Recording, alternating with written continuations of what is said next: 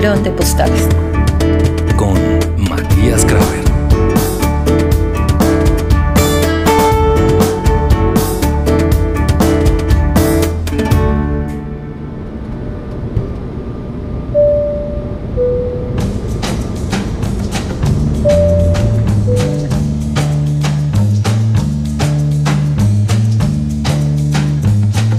Fue en Madrid que me propuse robar postales. Y sucedió apenas las vi en los escaparates de puestos de diarios y revistas. Lo podría definir como una picardía sudamericana que empezó a dar resultado con la primera, que me metí en el bolsillo de mi campera rompevientos. Unos jamones ibéricos que ahora lucen en la cocina de mi departamento de La Plata. No quise pagarlas, preferí ahorrarme esos euros para mis tardes de caña y tapas en cualquier bar de las ciudades españolas que visité en abril de 2017. Y al mismo tiempo me di cuenta que ser un ladrón de postales no es un pícaro argentino con ganas de hacer maldades. No, no, no, nada de eso. El ladrón de postales se convirtió en un audiolibro por anticipado, una peculiar manera de robar vivencias para justificar mi amor por los viajes y las historias. Digamos que el concepto de robar se bifurca.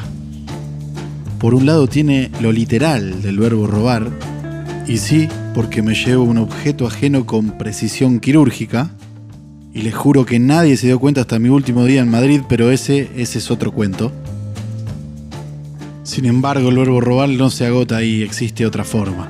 Quiero llevarme, por ejemplo, una tarde entera en una ciudad, esos dos tipos que charlan de todo y toman cerveza en una esquina de Gracia, en Barcelona. O esa chica gitana con un viajero francés que cantan a dúo en el Mirador San Nicolás del Albaicín en Granada, luego de subir ese camino serpenteado. Siempre está la foto para inmortalizar el momento X, ese instante. Una captura en la pantalla o en el papel, pero lamentablemente es eso apenas la subjetividad de un instante de los ojos de quien dispara. El microsegundo que se transforma en una postal que después enviaremos por correo al otro lado del mar o colgaremos en nuestra casa. Sin embargo, es como si no alcanzara, como si nos quedáramos a mitad de camino de reconstruir eso que pasó, lo que está roto, lo que no está. Me gusta pensar que hay una realidad aparte, como decía don Juan Malthus en el libro de Castaneda. Una realidad que corre por un carril paralelo del mundo, de la vida, y nos permite traducir onirias y culturas mientras estamos en el vértigo del camino.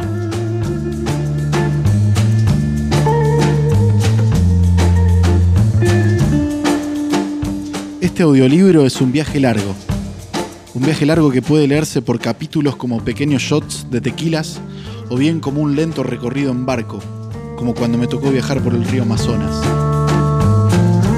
Comienza patas para arriba, un sudamericano que desembarca en España e invierte la conquista. Aunque la palabra conquista suena fuerte y hay que resignificarla. Pero él pretende ganarse sus calles, sus parques, sus socios del desierto, su público con su guitarra, sus poetas errantes y también sus postales más puras, las que muestran las venas y los nervios de la cultura viva. En fin, viajar, bucear, explorar. Ir al fondo de uno mismo mientras se funden y confunden las fronteras entre Brasil, Colombia y Perú, por un río marrón en el pulmón del planeta, o las sierras misteriosas de Córdoba en Argentina, o un maracaná repleto en la tarde que puedo morir solo por vestir la camiseta del Palmeiras.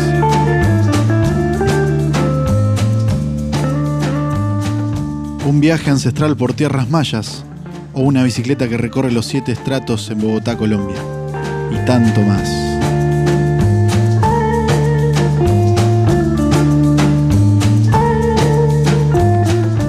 Y como consejo para los radioescuchas, se les aconseja que tengan sed para ir bebiendo a sorbos los capítulos de un audiolibro de larga distancia. Que se tome su tiempo y que se olvide acerca de los patrones morales sobre robar, porque al fin de cuentas, ser un ladrón de postales es la mejor excusa para que los viajes duren para toda la vida.